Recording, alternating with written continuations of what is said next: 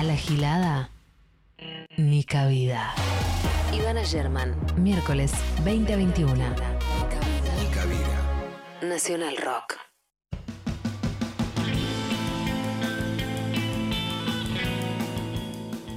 Hola, hola, hola, hola. Hemos llegado al miércoles nuevamente, lo cual ya en esta instancia es para celebrar. Ya cada semana que, que seguimos con vida, ahora ya vacunadas es más fácil, pero se celebra, se celebra. Bienvenidos a una nueva edición de eh, Nica Vida. Soy Ivana Sherman. Hasta las 9 de la noche me voy a quedar con ustedes. Eh, y hoy vamos a hablar de nuevas masculinidades. Hace poquito hicimos un, eh, un programa sobre licencias por paternidad que por primera vez aparecieron eh, varones en, en este espacio. Hoy vamos a tener otro de ese orden eh, para intentar pensar cómo, cómo se desarma eh, esta masculinidad de la que hablamos un montón y que tan rápidamente además eh, identificamos, ¿no? Cuando, cuando, cuando emerge, no sé cómo decirlo, cuando, cuando se, se pifia, ¿no? Eso como que logramos mecanismos eh, individuales y sociales que identifican, che, esto no, no está bien, no está bien cómo se está planteando, pero, ok, ¿qué hacemos con eso? ¿Qué hacemos con eso, no? Nosotras puteamos durante un montón de, de años porque aparecían eh, hombres en las marchas, que era un lugar que queríamos que fuera seguro, eh, y también, eh, por, ¿por qué no? O sea, ¿por qué protagonizarlo todo? Y ahí venía muy rápido la respuesta, ¿qué quieren que hagamos entonces? Bueno, que no violen es un buen lugar donde empezar. Que no celebren las violaciones de sus amigos es otro buen lugar para empezar. Eh, que hagan su parte de las tareas de cuidado, algo a lo que también nos dedicamos ampliamente en Nica Vida. También es como para, para empezar. Que consideren a las mujeres y a las personas LGBT más personas, valga la redundancia, es un lugar donde empezar. Que hablen entre ustedes, que se frenen cuando se van de mambo y ni hablar cuando cometen un delito. Es un lugar eh, por donde empezar. Desarmarse en vez de ser sommeliers de cómo nos desarmamos nosotras. eh, el, tradicional comparto, comparto el reclamo, pero no los métodos. Bueno, querés hacer un PowerPoint, así me, así me explicás cómo hacer. Eh, todo eso son, son lugares eh, por donde empezar o por donde seguir pensando y desarmarse. Hay un agujero grande con la figura del aliadín, ¿no? Este, como este, estos Nico Andriolis que, que, eh, como sobreactúan, quizás eso, el ser aliado. Pero a la vez es un agujero nuestro, porque de golpe es como, bueno, no, no, queré- eh, no hagas esto, no hagas lo otro, no hagas más allá. ¿Qué hago? Bueno, no sé, bueno, generamos una agrupación en la que nos juntamos los varones, masculinidad. Ay, bueno, qué aliadín, bueno, está. Ahí tenemos un agujero nosotras, quizás. Hay algo para, para desarmar en nosotras y, bueno, es para, para celebrar que existan espacios en los que hombres se juntan a repensarse. Por supuesto que un hombre que se acerca a un espacio así o que lo genera por voluntad propia difícilmente sea un femicida, a riesgo, no sé, no sé si los femicidas, no lo sé, vamos a hablar en un ratito, a hacer una entrevista al respecto, se acercan a, decir, eh, tuve este impulso, no lo concreté, pero quise matar a, mi pareja. Bueno, no lo sé, es una cosa eh, muy, muy oscura, muy difícil de desarmar, no está resuelta la cosa con, con los delitos de género, no está resuelto cómo se, se, se reinserta esa persona, si hay, si hay no quiero decir una redención porque es muy religioso. Justo hoy empecé a ver el reino. Eh, pero hay, hay mucho para desarmar y empieza a haber espacios para hacerlo. Digamos que eso es la, mm, eh, la cuestión hoy. Eh, sigue también vigente la pregunta, esto, sobre qué hacemos, ¿no? Con los hombres violentos. ¿Qué hacemos? Entonces vamos a hablar en un ratito con Ariel Sánchez, que es director bonaerense de promoción de masculinidades para la igualdad, para ver cómo se piensa esa reinserción desde el Estado, desde las políticas públicas. ¿Qué se hace? ¿Cómo hacemos? ¿Cómo, cómo armamos un mundo mejor con personas que quizás no somos las mejores? Eh, hace un rato, hace unas horas, puse en, en Instagram un casillero de preguntas eh, para varones, cis, hetero, los que encajan en la norma, eh, los que fueron los privilegiados, si se quiere, durante su vida y durante la nuestra, para ver qué cosas desarmaron los últimos años y hay varias cosas interesantes. Eh, leo, leo un par así rápidamente. Dejé de sentir la presión de que toda feminidad tiene que ser un potencial vínculo sexoafectivo. Eso es una cosa que nos mete mucho la tele, ¿no? Como que, si una mina te habla, bueno, es para, es para avanzar y no podés vincularte eh, con, con, con el sexo opuesto, si es que cabe todavía esa categoría que muy, muy vintage, eh, sino es para un objetivo romántico sexual. Eh, no usar puto como insulto y cuestionarlo en mi grupo darle lugar a las emociones, eh, asumir parte de un colectivo, asumirme parte de un colectivo que violenta y mata, también es duro eso, ¿no? Decir, che, eh, hablaba con alguien que me contestó, que, me dijo, me empecé a dar cuenta de que todos, mi pareja, mi mamá, mi prima, mi hermana, mis amigas, todas sufrieron, si no un abuso, una situación de violencia grave. Y bueno, entonces no dan las digamos, si todas esas mujeres que te rodean sufrieron una situación de abuso es porque probablemente muchos o algunos de los hombres que te rodean ejercieron un abuso, si no, no dan, no dan las cuentas para que todos hayamos estado en algún momento en algún lugar horrible eh, y, no sean nuestros propios amigos, nuestros propios parientes, nuestros compañeros de trabajo quienes también violentan a las feminidades. Eh, puedo, puedo no tener ganas de coger y está bien, también es otra presión con la que cargan los hombres histórica, es cierto, la de siempre tener que tener ganas, siempre rendir. Eh, mm, me empecé a pintar las uñas, me dijo alguien, albricias. Fui muy machirulo con mi expareja, me considero bien dejado. Bien dejado, estoy de acuerdo. Ya no, deja, ya no dejar pasar chistes homofóbicos en chats con amigos, me borraron de varios. Eso también es un riesgo, ¿no? Es como también un algo que les pedimos, ¿no? Que frenen a sus amigos, porque hay lugares en donde nosotras no podemos entrar. Entonces es, entre, entre ellos, entre ustedes. Em, y bueno, y es correr un riesgo también. Y a veces por agradar, por formar parte, por no quedarse afuera de ciertos círculos, uno acepta cosas que no, que le dejan de convencer, que ya, con las que ya no se siente cómodo. Eh, es bastante valiente decir eso, frenar a alguien a riesgo de perder eh, cierto capital social o cierto lugar de disfrute empezar a incursionar en la cosmética que por mandato nos le inculcan solo como femenina. Acá no estoy de acuerdo. Para mí acá ya dieron la vuelta y se autometieron una opresión con la que lidiábamos solo nosotras. O sea, en vez de sacarnos encima, de encima la presión estética, es adentro nosotras y adentro algunos de los hombres también. Me opongo, estoy en contra. Eh, cuestionar cosas normalizadas entre hombres, no, mostrar fotos que te pasen cabida. Bueno, todo eso roza el delito también, ¿no? Si, si, hay fotos del orden de la privacidad o de situaciones sexuales que son sacadas sin consentimiento o con consentimiento para un uso privado de la pareja y circulan por grupos de WhatsApp, es un delito informático eso. Em, el ojo empezó a ver lindos otro tipo de cuerpos y personalidades no hegemónicas. Un día, todavía no hablamos, todavía no hicimos como un programa especialmente sobre lo que se espera de nuestros cuerpos o de nuestras cuerpas como se empezó a decir en algunos círculos, em, y eso también está formateado. Es como que nosotros no podemos decidir lo que nos gusta, eh, por lo menos no, en términos sincrónicos, no en el momento, no podemos decir esto me gusta, eh, no, mejor no, porque te gusta, te pasó. Pero sí el gusto se va determinando, ese dicho de sobre gusto no hay nada escrito, es lo más falso que hay, hay muchísimo escrito y el gusto se va determinando por un montón de, imposiciones sociales que te van diciendo y formateando lo que está bien y lo que está mal, lo que te tiene que gustar y lo que no. Y por supuesto las cosas que nos dicen que nos tienen que gustar y a la altura de las que tenemos que estar son imposibles. Eh, y el último que, me pareció muy lindo, hace una semana le pedí al jefe que deje de hacer chistes sexuales sobre la secretaria, no lo logré. Eso es muy valiente, porque también en el medio hay una situación de jerarquía. Primero de la secretaria teniendo que fumarse esos chistes de mierda de ese jefe de mierda. Y después, la verdad que es, una actitud de, buen compañero arriesgar, eh, a, no sé, lo mismo que nosotros, no tener un crecimiento laboral, que te cancele tu jefe, que te despida o que lo que fuera. Em, me parece valiente, no lo logro igual, pobre. Qué jefe de mierda, lo vuelvo a decir. Qué jefe de mierda. Bueno, eh, 8 y 13 de la noche hasta las 9 hacemos Nica Vida.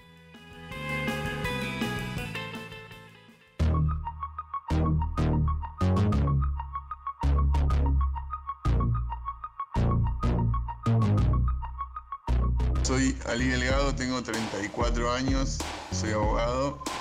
Soy Minco, tengo 32 años, soy músico, también me gusta mucho la historia.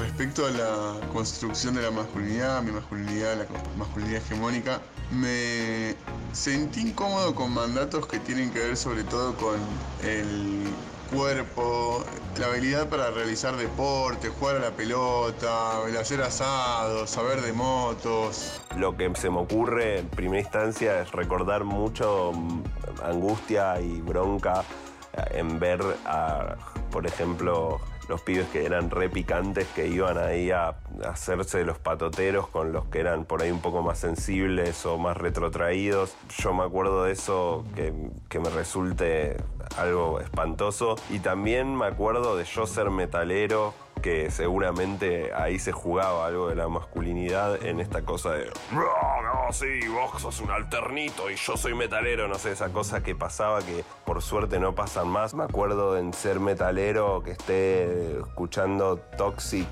de Britney Spears y decir, "Ah, esto es un temazo.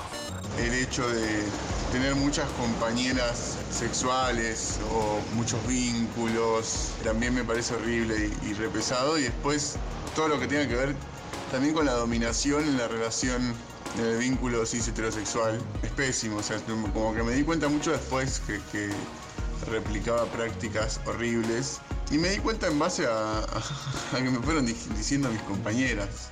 Me pasó un poco eso. Siento que es un proceso y en el que este cambio cultural generalizado ayuda mucho porque uno va viendo cosas que lo interpelan y que dice, opa, esto que estaba haciendo era cualquier cosa. O ya sea chistes desde el humor o cuestiones que, que uno puede entender que por ahí no eran tan graciosas, visto en retrospectiva. Hacerlos uno o incluso otro cuando te dice algo que hoy en día por ahí decís, "Mm, no, che, no, no me causa gracia esto. Y con los cambios sociales me siento bastante bien. Hay veces que me doy cuenta que, que me voy un poco de la senda, bastante, y bueno, y después me reencauzo. O sea, pues yo siento que tengo una parte de mí que es muy, muy conservadora y trato de combatirla y esa, esa parte de mí no, no está muy a gusto con lo que sucede, pero pero bueno, yo sien- siento que es eh, un poco una búsqueda de justicia y, y siempre lo que tenga que ver con la ampliación de derechos a mí me, me hace bien, digamos. Y bueno, y después el pensar y repensar mis, mis actitudes machistas todos los días. Siento que por suerte los cambios culturales de estos últimos años van en buena dirección, en un sentido de evolución eh, con respecto al mundo que, que se está yendo al tacho, pero justo esta cuestión es como algo que se salva y, y que da esperanzas, que haya un movimiento tan grande que agarre y mueve todo el sentido común que estaba impuesto y empieza a cambiar incluso hasta el lenguaje. Son cosas que me parecen muy positivas y que espero que sigan profundizándose porque traen consigo mayor igualdad, mayor respeto por las diversidades.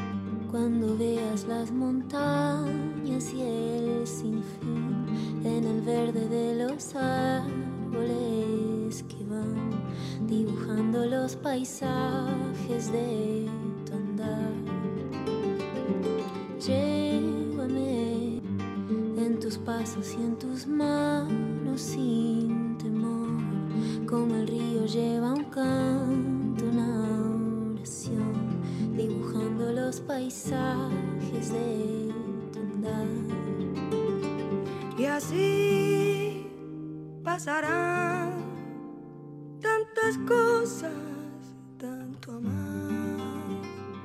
Y así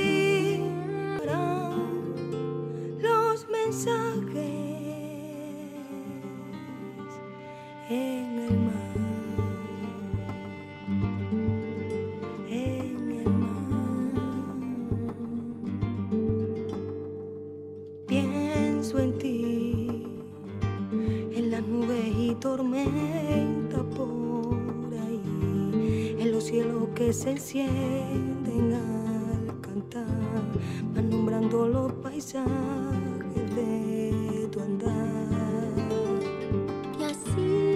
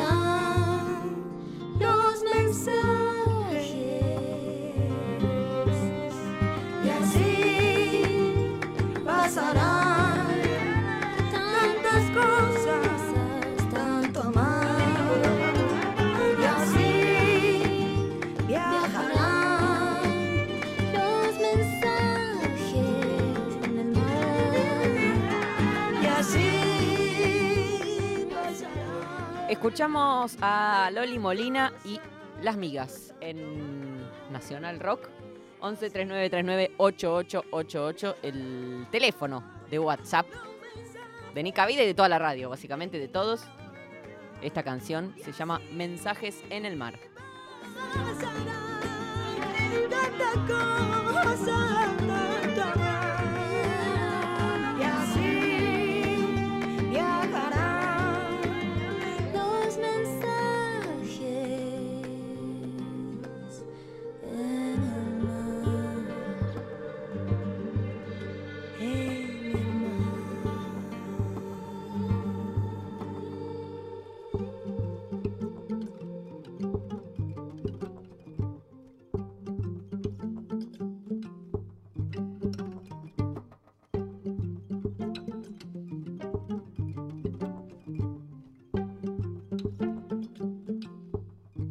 Estamos en Twitter.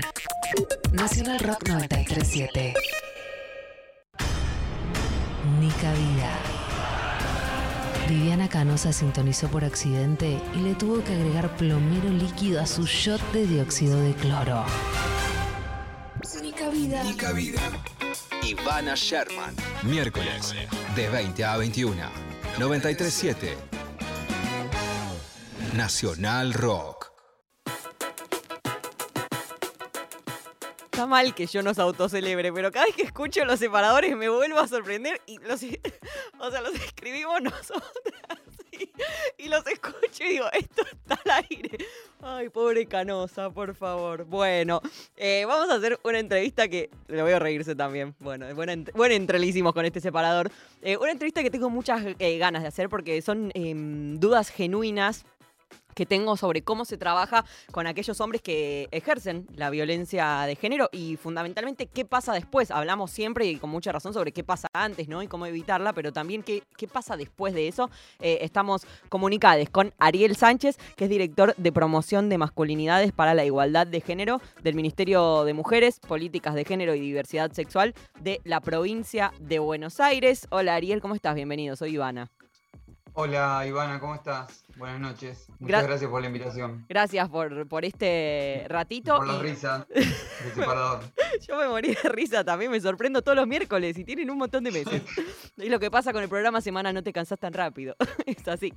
Em, bueno, lo- espera que estamos muy risueños y este tema es importante y serio.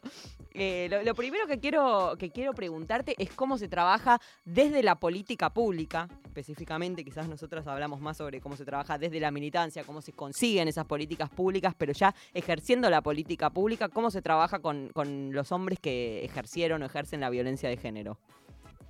Bien, lo que estamos trabajando acá en el Ministerio de las Mujeres de Provincia eh, son como en, do- en dos líneas, digamos, a partir de un diagnóstico que hicimos de lo que sucedía en cada uno de los territorios y, en la provincia, ¿no? Ya hicimos un rastreo de los espacios que ya venían trabajando, los conocemos, digo, algunos que venían trabajando de manera quizás dispersa, y donde nos enfocamos fue en eh, generar más espacios, es una provincia muy grande, Sí. 135 municipios, y había 20 y pico. Hoy tenemos 49 espacios de trabajo con varones que ejercen violencia de género y siguen siendo pocos si uno piensa en los 135 municipios. Entonces ahí hicimos como un trabajo, si se quiere. Al mismo tiempo que empezamos a formar equipo eh, en los municipios para trabajar en espacios grupales que, que reciban fundamentalmente a los varones que son denunciados y derivados por la, por la justicia a estos espacios, eh, al mismo tiempo hicimos una línea telefónica para hacer una atención remota que, que no necesariamente reproduce el modelo de trabajo grupal, que es un esquema un poco más largo, que implica pasar por instancias de reconocimiento del ejercicio de la violencia, responsabilización después transformación de las prácticas, pero en principio consideramos, y sobre todo con, digo, en un con pandemia, que era necesario como fortalecer todos los dispositivos remotos que teníamos acá de la provincia y la línea Hablemos fue uno de ellos. Lo que hacemos es cuando recibimos una derivación o varones que puedan llamar por voluntad, pero digo, para ser sincero, el 80% de los llamados son de, por derivación judicial. Eh, ahí se hacen escuchas, eh, una evaluación de riesgo. Cuando hay evaluación de riesgo alta, eh, inmediatamente avisamos como a los juzgados o a las direcciones de política que trabajando. Y después se hace una estrategia para hacer un seguimiento de esa persona. O se lo deriva a un espacio grupal donde hay, espacios grupales o, se lo, o algo más individual o a espacios más de, de, taller puede ser o, una, o a salud mental, dependiendo ahí ya la singularidad de trabajo. Em, ¿Y, cómo, cómo, es ese trabajo puntualmente? O sea, ¿se eh, juntan y qué, y qué pasa ahí? En, principio, digo, primero hay algo puntual, digamos, que entendemos ahí, que es que en esa primera escucha ya comprendemos que hay una, una disminución del riesgo. Digo, es lo que hay que entender primero que una medida de trabajo con esos varones es una medida de, protección ampliada. No es simplemente acompañar a los varones, como a veces se entiende, como casi justificar las prácticas, sino que es de, protección, digo, al hacer una evaluación de riesgo. Después son espacios que están organizados de diferentes modos metodológicamente. Eh, sí son espacios de, habla y de circulación de la palabra, donde se reflexiona sobre lo que fue denunciado esa persona, pero también vinculado a los mandatos de, masculinidad. Digo, entendemos que la mayoría de las situaciones que fueron denunciados esos varones son situaciones de reproducción de un montón de mandatos que fueron aprendidos. Digo, ya concepción, si se quiere, una perspectiva de género en el trabajo con, varones de entender que esas prácticas que se reproducen cotidianamente tienen que ver con prácticas aprendidas. Entonces se trabaja en el desarme de, esos mandatos, en poder hablar, eh, en, construir cierta estabilidad también em, emocional, en ir como desarmando esas prácticas. Y bien, digo, algunos son más como esquemáticos, algunos de esos espacios, eh, más como modular tipo capacitación, entendemos que, que, no es la capacitación, digo, ni es la formación, porque no, no es un, el problema de ejercicio de violencia no es un problema de, de saber o no saber del tema, no es que si una persona comprende la ley de violencia, va a decir, ah, es por esto que yo la ejercí, ahora la dejo de, hacer, sino que tiene que ver con reproducción de ciertas prácticas y de ciertos mandatos. Y se trabaja sobre eso, digo, eh, con, disparadores puntuales vinculados a los mandatos de masculinidad, al ejercicio de la violencia, pero también cuestiones subjetivas que pueden ir saliendo ahí o, de circulación de la palabra. Es todo lo que, digo, son parte de las estrategias no punitivas de trabajo con varones que consideramos fundamentales. Todavía no hay dato em, en términos provinciales de eso, porque no había política pública en términos provinciales de eso. Sí hay datos dispersos de los diferentes espacios de varones que no han reincidido en, en prácticas, no vuelven a tener denuncias, cuando lo que teníamos previamente ese trabajo es que un varón, por ejemplo, puede ser denunciado por su pareja, se resuelve la situación se resuelve en términos de caso, esa persona no vuelve a ejercer violencia por esa persona, y ese varón vuelve a ser denunciado por otra persona al tiempo. Digo, no, es que, por una denuncia no, no desarrolle inmediatamente un reconocimiento del ejercicio de la violencia en esa persona, funciona, funciona la estrategia punitiva, digo, como medida de protección, eh, una perimetral puede ser, o un dispositivo dual o tobilleras, como, eh, eh, como existe en algunos municipios, pero eso no necesariamente transforma em, la, práctica de esa persona. Un poco es, digo, es ir en búsqueda y ahí vamos trabajando con, diferentes metodologías, recuperando algunas que ya existían, haciendo un relevamiento, proponiendo como ciertas acciones, materiales que se pueden llevar a la discusión. Lo que estamos buscando son eh, como casi, eh, digo, surge una estrategia de protección ampliada porque entendemos si alguien recibe a esa persona y tiene un seguimiento, que hay una disminución del riesgo. Digo, porque esa persona entiende el, oficio, que muchas veces no se comprende, eh, buscas en esas primeras escuchas que haya en principio un mínimo reconocimiento del ejercicio de la violencia, porque no, es, no sucede eso inmediatamente. En algunos casos puede que sí, en otros casos, y la mayoría es o, o negación absoluta de lo que sucedió, o justificación de la práctica, o minimización, y a veces te relatan exactamente lo mismo que dice el oficio judicial. No es que te inventan otra cosa. Te relatan lo mismo, pero no lo viven como ejercicio de violencia. Lo justifican o, construyen como que lo están persiguiendo la justicia, la que lo denunció. Y mm, sí, es, es muy tremendo igual. ¿Esto en qué grados de, de, mm, o sea, porque hablamos de gente que fue denunciada, pero en, en delitos de qué grado? ¿En amenazas, en tentativas de cosas o en, o en- o en, no sé cómo decirlo, violencias físicas ejercidas eh, efectivamente? No, violencia física ejercidas también. Eh, de todo tipo de violencia. Lo que es- está sucediendo es que, digo, sobre todo en- acá en la, provincia de Buenos Aires, si bien existe la ley eh, a nivel nacional, eh, todavía la ley provincial de violencia la violencia familiar se trabaja mucho con situaciones de violencia en el marco de la pareja y la mayoría de situaciones denunciadas terminan con violencia física. Todavía no hay una legitimidad, digamos, social para comprender un montón de formas de violencia de género eh, como formas de violencia Claro. de género. Entonces terminan denunciando eh, formas de violencia, tipo de violencia física, so- sobre todo. Bueno, eso pasa muchísimo, sí, con, con- con las denuncias y demás, que es como, bueno, Es todavía eso, no te digo. mató, no te podemos tomar la denuncia. Bueno, Bueno, cuando me la tomes ya va a ser tarde. De hecho, bueno, hay un montón de casos fatídicos y emblemáticos de, de- de- de denuncias acumuladas, una encima de la otra, eh, y que, que no haya ningún accionar judicial eh, o, o por parte del abandono ¿no? del Estado ante, ante Claro. esa, esa circunstancia de violencia. Eh, Es, es ir tras eso, digamos, un poco, trabajando con el Poder Judicial, eh, trabajando, digamos, a veces de manera más artesanal, como en territorio, en las mesas locales, te- tejiendo estrategias, digamos, de seguimiento de situaciones, también promoviendo eh, esto, digo, primero que se reciban las denuncias, eso es como, es un ABC, eh, que, pero aún hoy ese ABC no, no, no, no funciona del todo. Bueno, entonces trabajando en eso, pero además eh, esto que apenas aparece una denuncia, que esté la posibilidad de, eh, hacer- realizarse una, medida punitiva y al mismo tiempo hacer una derivación para que haya un seguimiento. En principio ese seguimiento ya tenés como detectado a esa persona, en una escucha, eh, a veces comprenden estos espacios, estos varones, como es el primer espacio que los escucha, digamos, vienen con esa, con, e- con, es- con esa idea, ¿no? Como que no me escucharon hasta el momento, solo, o sea, me persiguieron. Empieza como, hay que desarmar esto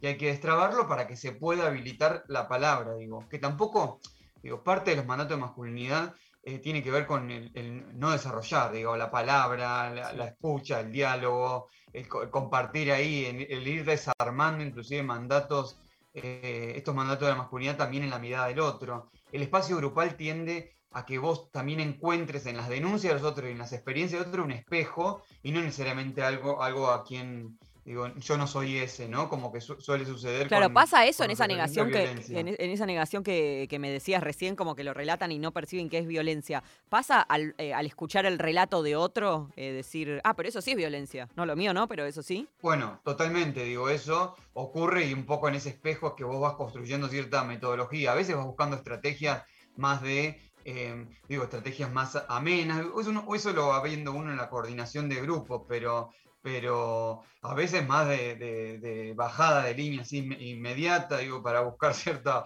como eh, verdad y certeza en, algunas, en algunos accionares, pero eso lo vas trabajando también como metodológicamente como una estrategia pedagógica también que uno se va dando en un aula, no trabaja siempre del mismo modo, ni son modelos que se replican de- del, del mismo modo, pero sí pasa. Yo, por ejemplo, coordiné durante mucho tiempo, antes de estar acá, el espacio de, de los varones que habían sido denunciados en el marco del protocolo universitario de la Universidad Nacional Sí. de La Plata, y en muchos casos no había denuncia ni formal ni por la justicia, ni denuncia en el marco del protocolo, sino que eran varones que habían sido escrachados. Y a veces en ese encuentro del relato con, con los otros es que empiezan a percibir el propio ejercicio de la violencia, porque lo cierto es que digo, no, no eran denuncias sobre lesiones graves en la mayoría de los sí. casos en la universidad, pero, pero digo, ni siquiera comprendían la vulneración o la humillación donde estaba, en situaciones de acoso poner, cotidiano, no la comprendían, no la comprendían como forma de acoso. Habían entendido que ese modo de vincularse era el modo natural Sí. de comportarse eh, en, esta vida. Entonces, ir comprend- comprendiendo eso, ir reconociendo eso, eh, digo, es, es un trabajo que, que- que es largo, eh, pero es, en- es ir en la búsqueda de, de- de- de construir eh, eh, reparaciones, reparaciones no solamente para la persona que denuncia, que en, en- sino, digo, comunitariamente, ¿no? En términos de esa persona, no- buscamos que no vuelva a ejercer violencia. Y eso, em, hay, hay muchos buscar- casos es como que... buscar hacer justicia en algún punto. Sí. Eh, hay muchos casos de, bueno, sí, de delitos graves, eh, de violaciones y, y femicidios, me refiero, y transfemicidios, eh, que es como que hay, hay, mm, no sé, o sea, es- no sé si es necesariamente un prejuicio porque lo vemos en los hechos, ¿no? Pero de gente que la semana pasada fue el cumpleaños, hubiera sido el cumple en realidad si no la hubieran matado, gente que ya cometió violaciones y salen y las vuelven a cometer. Como que es un delito que o, el femicidio ni hablar, no son delitos que decís, bueno, pasaste una necesidad o creciste en un entorno así o robaste porque, por lo que fuera, Sí. sino que, que son delitos que, que son eh, de reincidencia y la, la pregunta en realidad es, ¿qué hacemos con esas personas? Porque es obvio que no las Creo puedes... que ahí hay un, hay un vacío que es lo que estamos buscando co- construir, digo, en- no es este mismo espacio quizás. Sí. De hecho, esto- estos espacios grupales no suelen trabajar con, digo, con, con varones que, que fueron denunciados por, por femicidio, ni por situaciones de, violencia sexual, sobre todo con, con- con menores de, de edad, ¿no? Eh, se, se suelen trabajar por otros lados eso, pero todavía sigue habiendo un vacío ahí. Yo creo que hay que ir a comprender esa situación y hay que buscar relato de eso. Estos espacios no suelen trabajar con esas denuncias, sí con lesiones inclusive graves. Eh, Sí, la violencia sexual en realidad está, ca- porque- diría, casi todas las relaciones, o sea, quizás no, no como lo imaginamos, ¿no? De viene, viene un tipo en la calle Claro. oscura y por la fuerza te viola, pero eh, violencia sexual, o sea, yo no, sé si existe relación en la que, muy, muy pocas, o quizás en estas nuevas épocas, pero eh, es muy, muy habitual. el- no te llegan de ese modo como denuncia Claro. igual, muchas veces. No te llegan eh, como categorizadas de ese modo, salvo ciertas situaciones puntuales, que es como uno imagina a veces esto, ¿no? El, cómo es una violación. Hay un montón de prácticas cotidianas en el marco de una pareja que ni siquiera se viven de ese modo y no son denunciadas de ese modo. Pero creo que igual, digo, se trabaja con varones, fueron denunciados por, ciertas formas de violencia de género, con lesiones graves en algunos casos, aunque todavía cuesta que deriven de, situaciones, eh, porque se piensa más en, digo, son situaciones que terminan con una persona en encierro, eh, o eh, con una prisión, digo, pero ahí, ahí de, los que tienen conflicto con la ley penal, ¿no? Ahí se está trabajando desde otro organismo también, digo, ahí buscando trabajar en conjunto con salud mental, con los espacios de salud mental que trabajan en territorio, con los espacios que trabajan con eh, el- las personas que tienen conf- conflicto con la ley penal, con el Ministerio de Justicia, digo, ir armando ahí eh, un abordaje. Yo creo que cada vez más se están pensando esta estrategia. No es que el, minis- el ministerio trabaja eh, solo esto, lo que se busca es, eh, digo, esos varones pasan por un montón de lugares, eh, por un montón de instituciones. Es cómo incorporamos la perspectiva para hacer ese trabajo en todas las instituciones. Por ejemplo, hoy estamos trabajando con eh, quienes trabajan en consumo problemático, ¿no? Muchas veces están ligadas las situaciones. Bueno, eso te iba a preguntar casos- por un cierto grado de interseccionalidad. A veces el hombre que es violento sufre otras violencias también, obviamente, que para nada justifican que esa violencia eh, derive después en, en- y su la responsabilidad pareja. penal o civil que tiene sobre esa violencia. Exacto, pero digamos, Pero- hay, hay, una, hay un entrecruce de eso. Siempre cuando se estudia, no sé qué, como la- las, eh, las políticas de género, a veces en otros países eh, recaían específicamente contra gente racializada después. Terminaba eh, bueno, un, un entrecruce de clases o de racialización de, de- género, entiendo que, aparece eso también, ¿no? Sí, de hecho tenés que ver quiénes son los que terminan con algún conflicto con la ley penal y de qué clase social vienen y, y- ahí te das cuenta. Digo, trabajar eso también es importante. Inclusive como estrategia, que esto a muchas no, no- les gusta escucharla, pero como estrategia a veces pedagógica, digo, y, y hay que entenderlo como una estrategia pedagógica. A veces uno trabaja sobre otro tipo de vulneraciones por las que, que tiene esa persona para que pueda reconocer lo que siente un cuerpo eh, que ha sido vulnerado porque si no, no lo registra como tal. Entonces, buscar esos otros registros de vulneración para, en ese aloje de otro registro de vulneración y lo que se puede hacer con eso, puede comprender los efectos de sus propias prácticas también.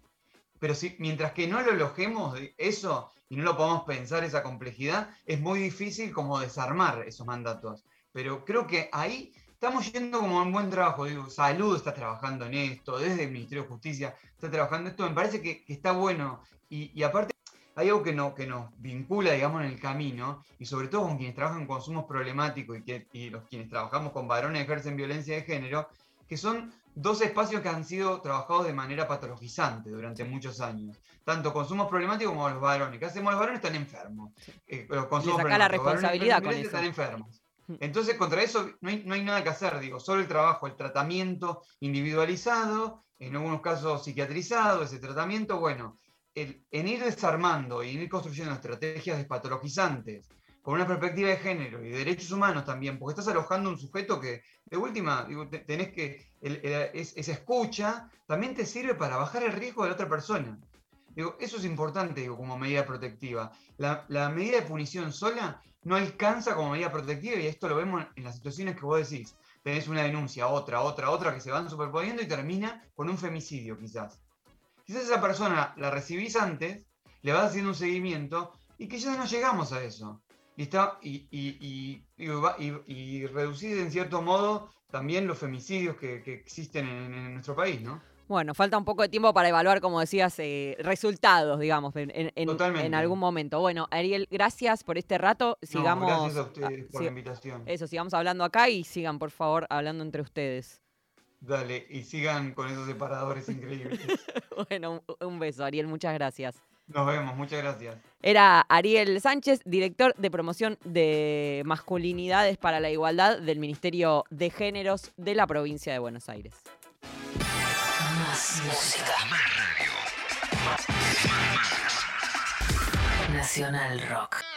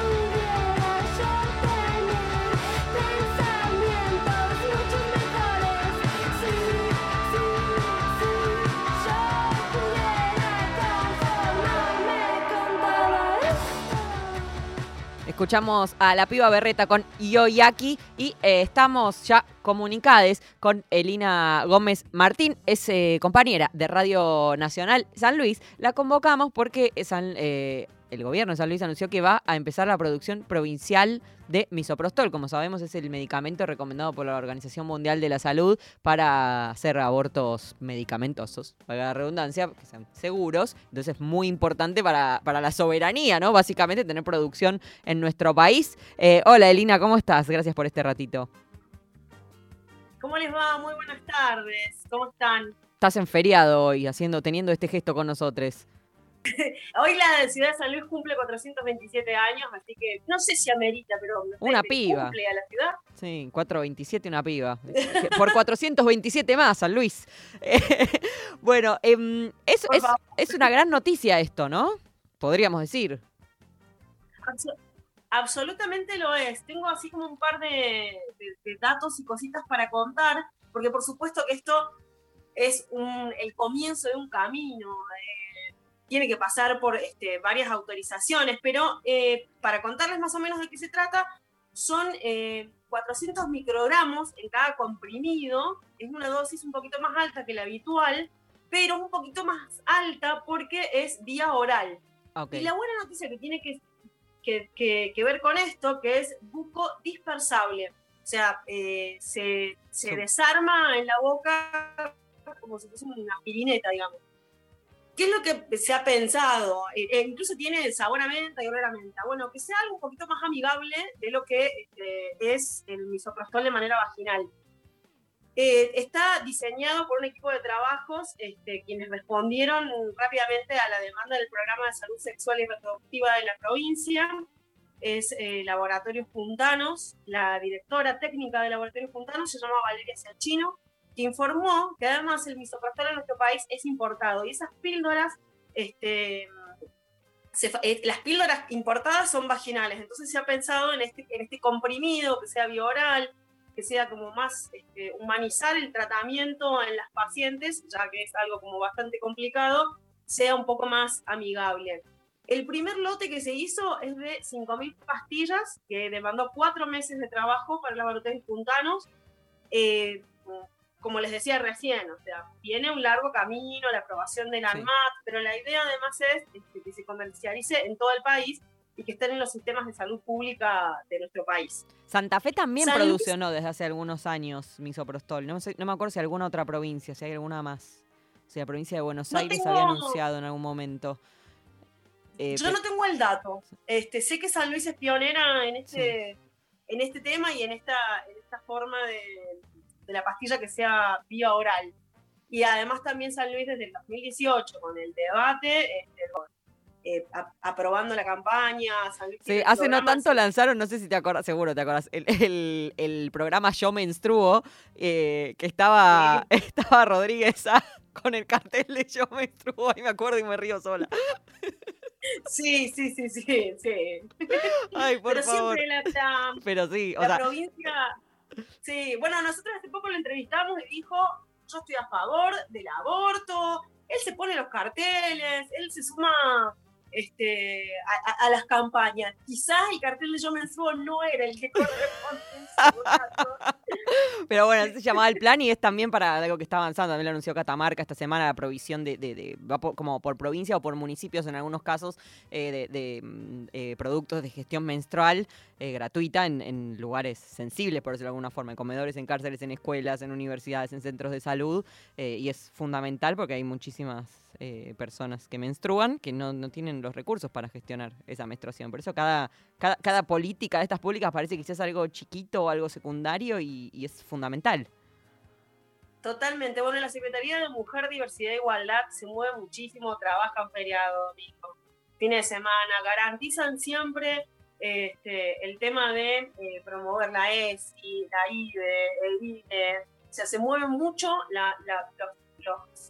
los programas, los movimientos, las secretarías de la provincia en que esto se, se, este, en enseñar, en que aprendamos. en ese sentido está bueno que el Estado provincial se mueva y pibas, sobre todo, Siempre viene, por supuesto, como, como todo. Justo estoy viendo un partido celeste Provida, justo está en la tele, lista en contra del aborto. ¿Pero tenés alguna otra propuesta? Lista en contra del aborto. Pero el aborto ya se aprobó. Lista en contra del aborto. ¿Pero qué campaña es esta? 2019, viejo. Ya está, buscate otro, otra, otra causa. Pero aparte ya está, ya les, les desarmamos todos los discursos. ¿Qué quieren? ¿Qué más quieren? No, quizás no tienen, no tienen otra cosa para ofrecer, no lo sé. Em, bueno, Elina, una buena noticia. Vamos a seguir cómo, cómo va esa aprobación, entonces, esa, evaluación y aprobación del misoprostol puntano. Bueno, por ahora eh, viene con wifi. A pacientes, a pacientes que firmaron su consentimiento eh, con, las, con las pruebas para que, este, pero ya está, o sea, funciona, saben que funciona, se ha hecho todo un camino que me parece que es muy interesante tener en cuenta que se está eh, garantizando mucho la educación sexual integral, justamente pero para, para que esto no pase. Entonces es importante tenerlo en cuenta que este, la educación sexual integral es súper necesaria y además garantizar la interrupción voluntaria, la interrupción legal del embarazo. Me parece que es importante que no, que no perdamos de vista estas cosas. En San Luis también pasa que este, hay médicos objetores de conciencia. Pero no obstaculizan. O sea, te dicen yo no, pero puedes ir por este otro camino. Que igual es raro, ¿te imaginas que tengan objeción de conciencia para una, peritonitis? Es raro. Milly, no, te puedo operar, te pido perdón, pero no, mi religión no me lo permite, pero hermano, me estoy muriendo. Sí, no, dejate la vesícula podrida. Dejátela, yo esas piedras no te las saco. No te las saco, voy a orar. Es rarísimo, es rarísimo. Pero bueno, ya que no obstruyan, es, es una. Piedras... Sí, bueno, Ahora lo que también se está trabajando mucho, porque no hay tanta folletería, centros de información, en eso sí se está trabajando mucho porque sí falta todavía. Falta mucha información al respecto eh, de lugares donde se brindan. Pero de todas maneras, si vas al sistema de salud provincial acá, eh, la info la tenés. Digo, un acceso un poquito más rápido al respecto, sí se está trabajando bastante en eso. Bueno, Elina, muchas gracias. Sigamos este tema también. No, por favor, gracias a ustedes. Disponible cuando quieran. Bien, un, be- un beso enorme.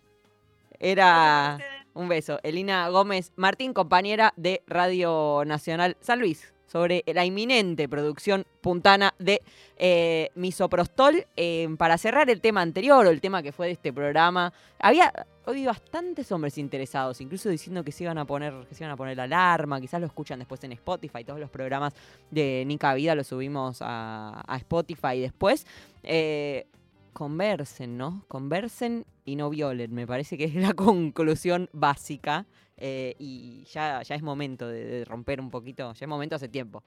De romper el pacto, capaz nosotros estamos en, en un micromundo muy deconstruido, de, varones que han leído muchos hilos de Twitter y están ya muy listos para, para encarar una masculinidad no tóxica, qué bronca, me da todo, todo lo que sea tóxico, todo lo que sea ese, ese, vocablo me da una bronca que me muero. Em, pero eh, la realidad no es esa. Entonces este, está bien empezar a, hablar, a frenar a los amigos que son unos forros eh, a intentar hacer un mundo mejor en el que nosotras no tengamos que vivir con 50 ojos, eh, una, un coso, una garrita. Yo tengo una garrita en la mochila por las dudas que me la pongo en la mano cuando salgo de la Tenemos que, que vivir a grandes rasgos así, me parece, creo. La tiro.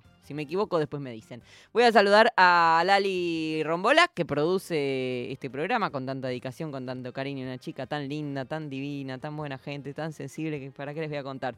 Eh, Horacio Prado, que puso en el aire este envío. A Hernán Espejo, que lo musicaliza. A Diego Rodríguez, que se ocupa de la edición. A Miki Luzardi, que dirige esta radio. La vi hace un ratito, quizás todavía está por acá dando vueltas. Soy Ivana Sherman y ya lo puedo anunciar porque está decidido. El miércoles que viene edición 3 de Amor Romántico. Cada tanto voy a venir y voy a meter unos boleros. ¿Qué me importa? Voy a venir, voy a meter unos boleros y después seguimos con la deconstrucción. El, día del amor romántico es como un casual Friday, como, como el permitido, otro concepto que me da una bronca terrible. Es- es ahí eh, como vale todo. El día de amor romántico vale todo. La semana que viene ya nos podemos comprometer. Listo, ya está. Eso es todo. El miércoles que viene otra edición de Nica Vida. Nos vamos con Jazmín Esquivel junto a Carolina Donati. Culpable. Chao.